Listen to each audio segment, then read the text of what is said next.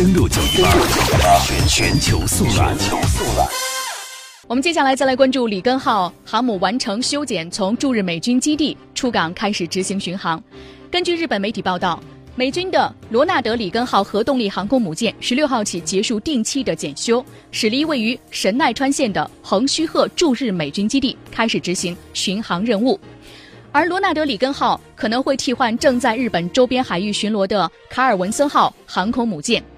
罗纳德里根号是美国的尼米兹级核动力航空母舰，从2003年开始服役，现在部署在日本的横须贺美军基地。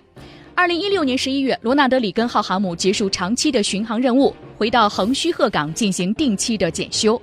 而罗纳德里根号最近一直在为出港进行着准备，并且于7号到12号进行了短暂的试航和训练活动。航母原定的出港时间是15号，但因为机械故障而被推迟到了16号。